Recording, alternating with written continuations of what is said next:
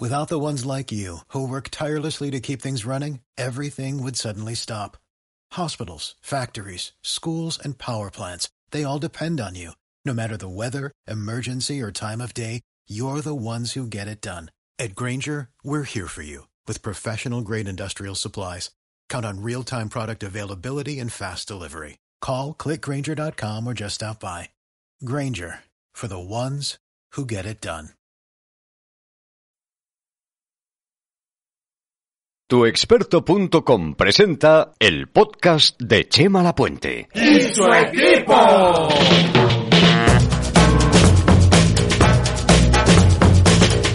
El año pasado los españoles hemos comprado más de 1.200.000 coches. En 2020 el coronavirus está pasando como un ciclón. Las ventas han caído más del 60%. ¡Qué barbaridad! Por otra parte, estamos viviendo tiempos de cambio y es que los fabricantes se reinventan. Poco a poco están abandonando la gasolina y el gasoil para hacer coches eléctricos o coches que funcionan con gas o incluso con combustible de hidrógeno. En paralelo, pues la tecnología está entrando de lleno en los coches para ayudar en la conducción. Hoy, por ejemplo, encontramos vehículos que aparcan solos o que nos avisan cuando nos entra el sueño al volante. Incluso los hay que nos ayudan a evitar los atascos. Bueno, pues mientras llega ese coche autónomo que conduce solo, los fabricantes investigan para poner lectores de huellas, reconocimiento facial o, por ejemplo, proyecciones de realidad aumentada en el parabrisas. De momento es verdad que los coches ni vuelan ni se conducen solos, pero oye, gracias a los inventos que vienen, nuestros automóviles se van a convertir en espacios más cómodos, más seguros y más silenciosos. Hoy te vamos a hacer un rincón en el asiento del copiloto para enseñarte algunas de estas tecnologías tan nuevas. ¡Arrancamos y... ¡Buen viaje!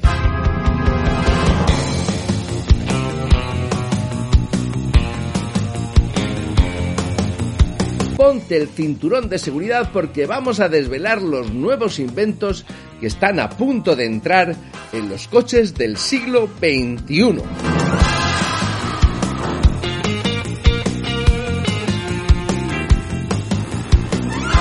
Ahora las nuevas tecnologías de los coches como lo de Android en la radio eh, viene muy bien porque se te conecta al móvil directamente, ya tienes todas tus apps para la música y es todo más directo, contacto, manos libres y es mucho mejor. Esto de los coches autónomos, la verdad es que no me resulta nada atractivo. Como me gusta bastante conducir, no me gustaría tener que prescindir de eso. Yo no tengo Android Auto porque mi coche no, no tiene eso y mi móvil tampoco da para meterle más, más cositas.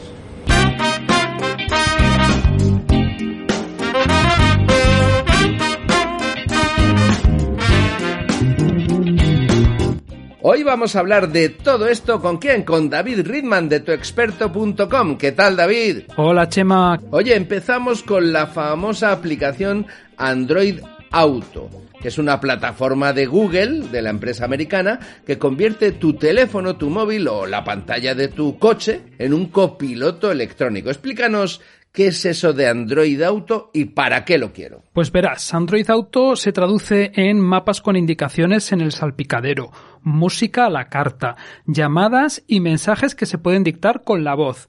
En pocas palabras, la plataforma esta Android Auto lo que nos permite es llevar la experiencia del móvil mientras conducimos, pero ojo, eso sí, sin peligros de distraernos. Lo mejor es que si tienes una pantalla en el salpicadero del coche que es compatible con Android Auto, la puedes conectar al móvil y controlarlo todo desde ahí. Eh, hay otra opción también que sirve para este caso y es que si no tienes pantalla puedes colocar el teléfono en el salpicadero, para eso solo hace falta un accesorio y usas esta plataforma Android Auto directamente desde la pantalla de tu propio móvil. ¡Qué bien! Sí, y básicamente lo que vas a ver es una pantalla muy sencilla de iconos grandes y poquitos iconos con aplicaciones como Google Maps, Spotify, las notificaciones de WhatsApp y sobre todo la opción de controlarlo todo con la voz para que no te distraigas, vuelvo a repetir que es súper importante para evitar distracciones con pantallas mientras estás conduciendo. Oye, ¿y cómo podemos instalar este Android Auto en el coche? Si lo vas a usar en el móvil necesitas que el sistema operativo de tu teléfono, sistema operativo Android, sea como mínimo la versión de Android 5 o más avanzada. Vamos, que tenga menos de 5 años de antigüedad, que es cuando salió esta versión de Android, para el que no lo sepa. menos de 5 años el móvil. Eso es. Con lo cual, bueno, pues casi todo, salvo que tengas una patata que, te ha durado muy tanto tiempo, lo normal es que tu móvil sea de 5 años para acá. Y sea compatible, claro que sí. Claro, en ese momento ya es compatible. Y luego solo tienes que bajarle la aplicación, que es una aplicación específica que se llama así Android Auto. Te la bajas al móvil y la instalas. Por supuesto, también te hará falta un soporte para colocar el teléfono en el salpicadero del coche mientras lo usas. Sí, pero eso es muy barato, ¿verdad? Sí, eso son piezas de plástico de un estilo o de otro muy baratas y muy fáciles de colocar. Qué bien. La ventaja para la gente que tiene una, una pantalla en el coche es que si es compatible con Android Auto, pues ya está, solamente tiene que conectar el móvil con un cable y listo.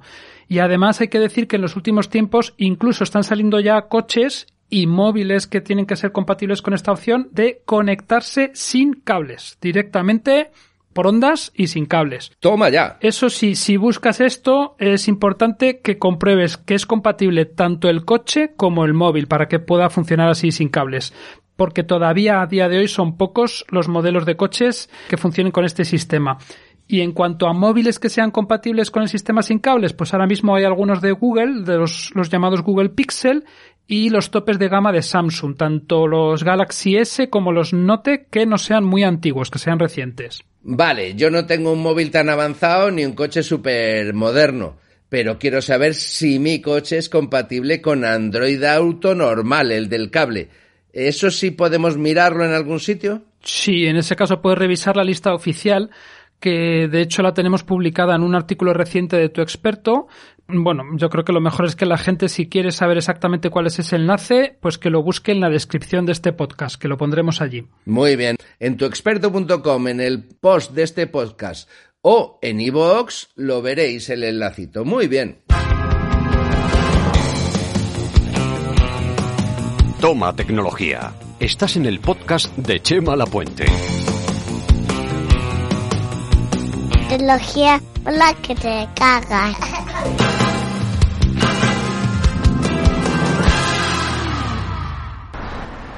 Las ayudas en carretera son bastante interesantes. Tienes ayudas tanto para poblado como en carretera. Las de poblado, por ejemplo, te sirven para si se te cruza alguien en un paso de cebra, te hace el frenado de su de emergencia.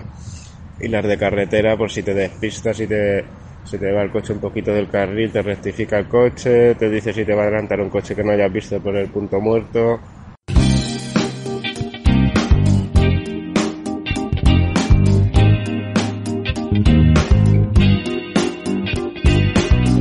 Hemos visto lo que nos ofrece Android Auto y cómo podemos tenerlo en el coche. Oye, pero además de este copiloto electrónico, pues los coches más modernos últimamente vienen con ciertos avances, con tecnologías interesantes. David, háblanos de alguna que te guste. Pues mira, a mí hay una tecnología que me parece muy útil y muy curiosa, que es la que ponen en algunos coches de reconocimiento facial. ¿Vale? Como lo de los móviles, que te lee la, tu cara, tu rostro y en este caso lo usan no solo para desbloquear tu coche, como en los móviles, lo mismo, sino también para detectar en tu cara signos posibles de fatiga o de cansancio. Es decir, que si estás a punto de dar una cabezada al volante, ay Dios mío, el coche es capaz de reconocerlo y avisarte antes de que ocurra, claro. Vamos, que es como tener un copiloto para evitar que te duermas, lo cual a mí me parece una idea brillante. Hombre, pues no está nada mal, desde luego. Oye, y eso que esta tecnología pues no es muy nueva, ¿verdad? Sí, de hecho está disponible desde hace años en coches de marcas, vamos a llamarlas top, ya sabes, marcas como Jaguar, Tesla, BMW. Incluso como curiosidad, eh, contarte que en China ya hay un coche eléctrico llamado Xpeng 7 que va a usar este reconocimiento facial, pero para otra curiosa función, para que compres en AliExpress. hay, que, reconocer que los chinos a veces tienen o proponen cosas un poquito locas. la, la, verdad es que sí.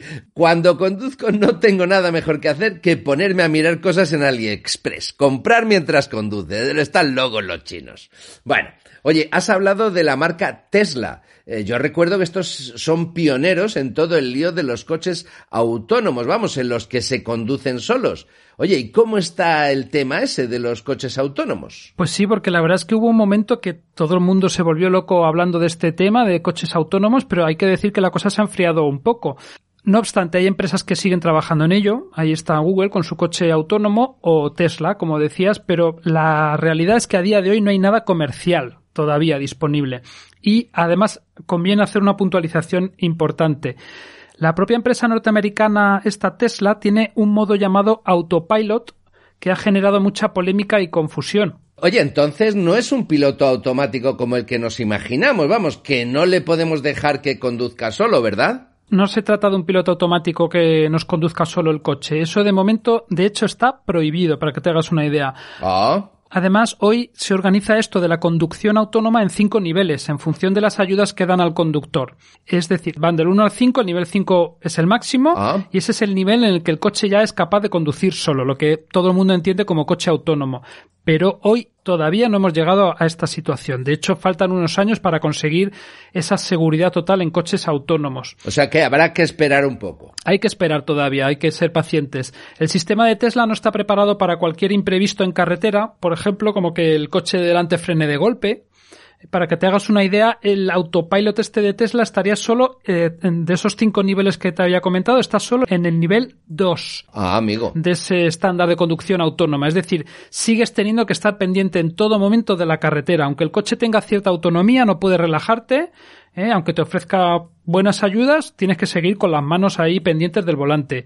Pero la última novedad en este apartado viene de la parte de la legislación, de las leyes. Ah, me imagino que te refieres a un reglamento que aprobó hace poco, eh, creo que fue en junio, las Naciones Unidas sobre el coche autónomo, ¿verdad? Así es, la ONU ha publicado un reglamento que puede retrasar y mucho este coche autónomo total en las carreteras.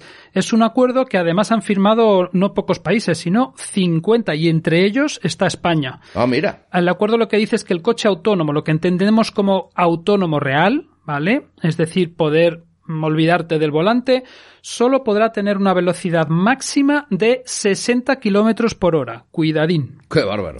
se moverá en calles o en carreteras donde no haya ni ciclistas ni viandantes. y, y por si esto fuera poco, la calle, apunta, tendrá que estar protegida con una barrera física entre los dos carriles.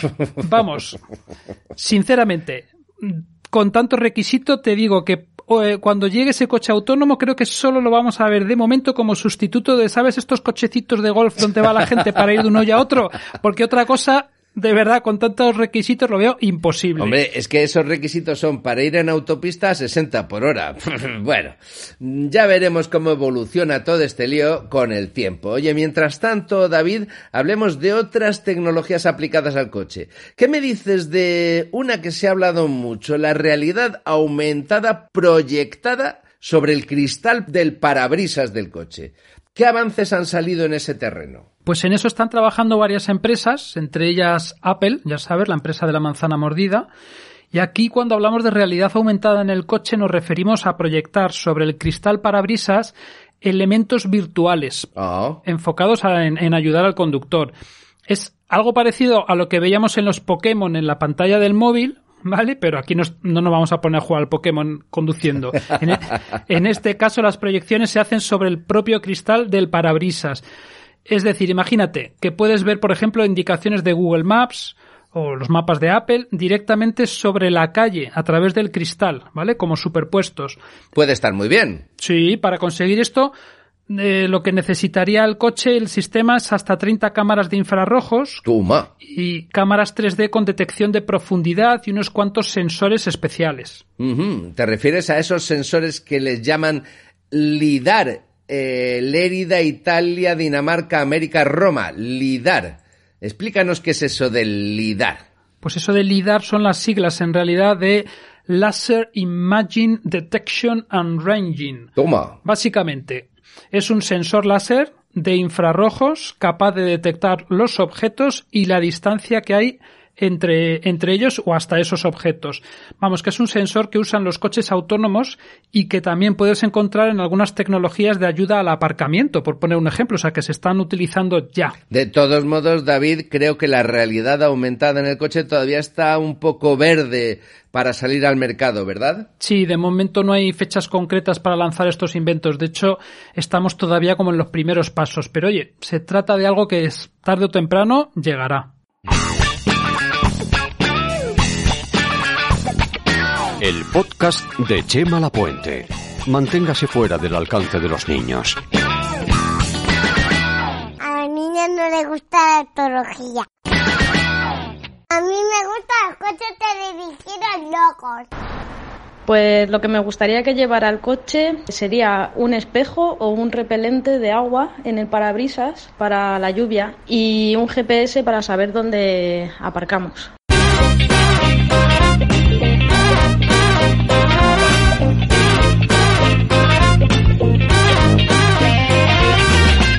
David, hemos hablado de Android Auto, de los coches autónomos, de realidad aumentada en el parabrisas. ¿Qué me dices de reducir el ruido en los viajes? Pues en eso está trabajando la empresa norteamericana Bose, los de los sistemas de sonido. Ah, mira. Esta gente quiere llevar el sistema de cancelación de ruido que ya están utilizando desde hace un tiempo en sus auriculares al interior del coche, lo cual me parece una idea fascinante. Pues sí. La idea que tienen es analizar en tiempo real las vibraciones que se producen y que además son las que provocan el ruido al que estamos por desgracia acostumbrados a escuchar en el interior del coche. El sistema de ellos, ya te digo, igual que con los auriculares, en cuestión de milisegundos lo que podrían hacer es que sus altavoces del interior del coche emitieran unas ondas de cancelación del ruido, ese ruido concreto que está sonando, y así lo cancelan. En la práctica, ¿en qué se traduce? Pues en que podrías escuchar música o hablar en esos viajes en coche sin ruidos de fondo. Vamos, una delicia. Ajá, y creo que esto no va a tardar tanto como lo que hemos comentado antes. Va a venir pronto, ¿verdad? Esto sí, esto lo veremos antes. Eh, hemos tenido suerte. Según esta firma, Bose llegará a finales del año que viene.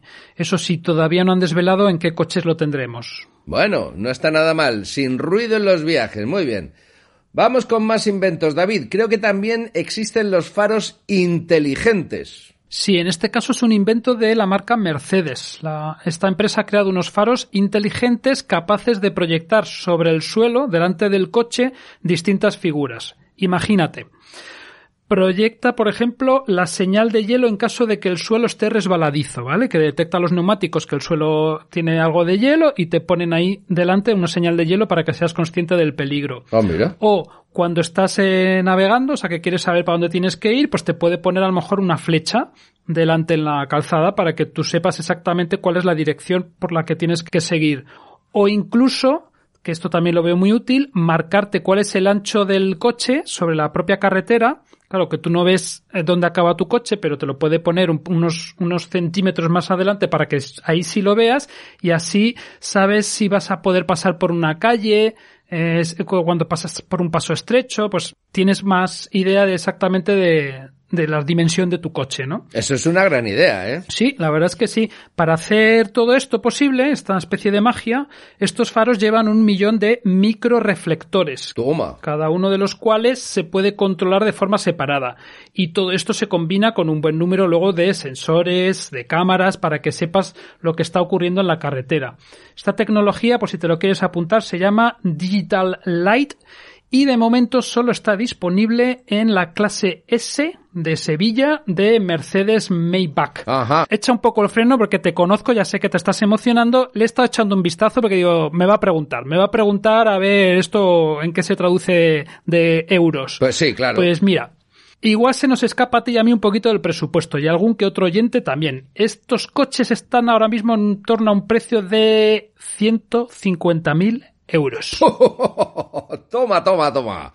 150.000 euros por el coche con el digital light, con la luz digital, ¿no? Que va proyectando cosas. Bueno, no está mal. De momento le decimos mejor a una persona que se salga del coche y nos diga, tira, tira, tira.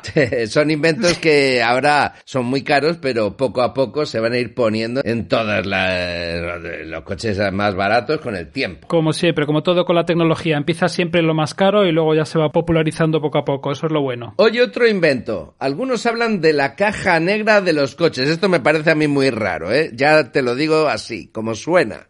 Rarísimo. Te suena raro.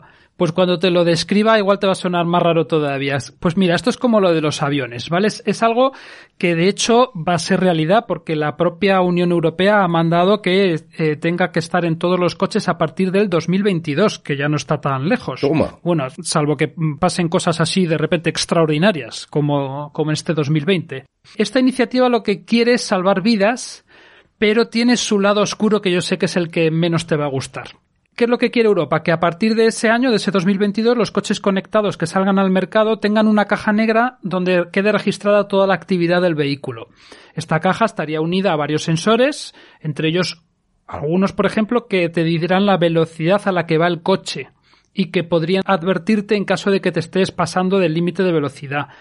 De hecho, también tendrán que incluir una maquinita para medir la cantidad de alcohol en sangre y que llegaría incluso a bloquear el coche en caso de que lo quieras arrancar con alguna copita de más. O sea que la Unión Europea le quiere quitar el trabajo a la Guardia Civil, con lo majos que son. Me cago en la leche. Pero hombre, o sea que, que tú vas con tu coche y nada más montarte dice, a ver, soplame que si no, no arranco. Madre mía. Voy a terminar estresado cada vez que coja las llaves del coche. Bueno, pues para eso también tengo yo solución para ti. Hay una tecnología que no se puede considerar revolucionaria, pero que, oye, puede hacer magia en el asiento trasero de un coche, eso sí, no para el conductor. Es una tecnología que está ya en gamas como el Audi A8 y se trata de un sistema para, atención, masajearte los pies. Hombre, hombre, hombre, eso me gusta más. Eso te ha gustado, ¿verdad? Hombre. Por ejemplo, lo podrían unir con un coche autónomo y ya, vamos, claro. tienes el coche que te conduce y el masaje para los pies. Mira, el sistema funciona así. Quitamos la caja negra y ponemos el masajeador de pies. Eso es, me apunto yo también. Mira, del asiento delantero, en lo como funciona el sistema es que se abre un reposapiés para que te relajes con las piernas estiradas y empieces a recibir tu masajito. Pi, pi, pi, pi. Toma. Luego tienes incluso opciones que se pueden controlar a través de una pantalla táctil. Y, y he escogido esta gama en concreto del Audi A8 porque también tiene masajes para espalda y cuello, no solo pies, hombre, ya puestos. Bueno, no está mal. Entonces, por si quieres ir haciendo el encargo, eh, que sepas que estos modelos de Audi 8 se encuentran a partir de los 100.000 euros, ¿vale? 100.000 euros, o sea que probablemente Donald Trump se lo podrá comprar con el dinero de los contribuyentes, ¿no? Exacto, y algún que otro político más también. Bueno, ¿y qué me dices de algún invento para no comernos los atascos? Pues ya tenemos con Google en el móvil un, navegador que evita muchos atascos, pero hay otras investigaciones que buscan adaptar nuestra forma de conducir para evitar atascos y adaptarnos a los semáforos. En concreto, me estoy refiriendo, por ejemplo, a un caso de, de la gente esta de Ford, que están eh, desarrollando una tecnología que lo que hace es recoger datos en tiempo real de los semáforos y en función de eso adapta luego la velocidad del coche para que no tengas que volver a pararte. O sea, se trata de intentar amortizar tiempo y, y, y energía del coche, ¿no? Un poco, un poco complicado, pero bueno. Sí, es un poco futurista, pero bueno. Hay otra tecnología que todavía da un paso más allá. Y en este caso aprovecha el concepto de coches conectados para que sean los vehículos los que se comuniquen entre sí. Y de esta forma evitar atascos y además pues hacer como, moverse como una especie de coreografía perfecta, ¿sabes? De ahora tú, ahora tú, ahora pasa tú, ahora adelanta tú. es un poco loco, eh. es como la natación sincronizada, pero todos conduciendo en la calle, es un poco rarito, Sí, la verdad es que sí, suena un poco a eso. Pues esa tecnología, por si alguien quiere saber cómo se llama, eh, tiene el nombre de V2V y lo que hace es usar un sistema de comunicación sin cables. Es como una especie de, de wifi para que los coches entre sí se pongan a hablar y a decir tú por dónde vas y tú por dónde vas, ¿eh? y ahí ya todos súper coordinados, en haciendo un baile. La repanocha.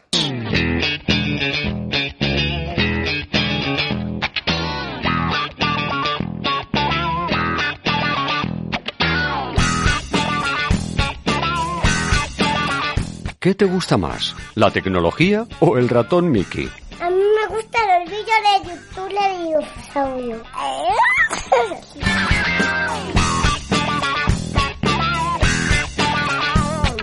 A mí me gustan las flores y los pájaros.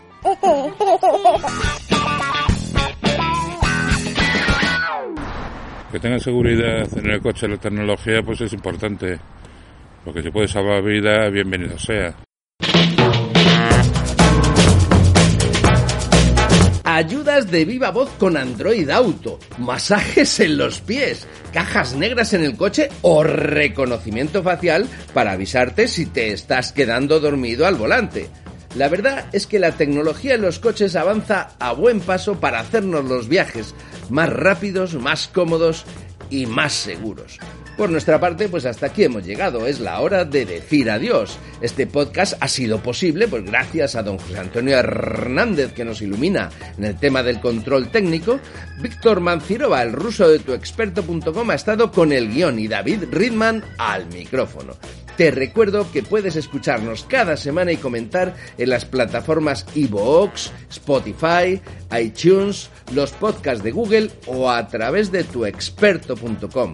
Te esperamos aquí en el mismo sitio, en el podcast de Chema La Puente, un programa donde la tecnología es fácil.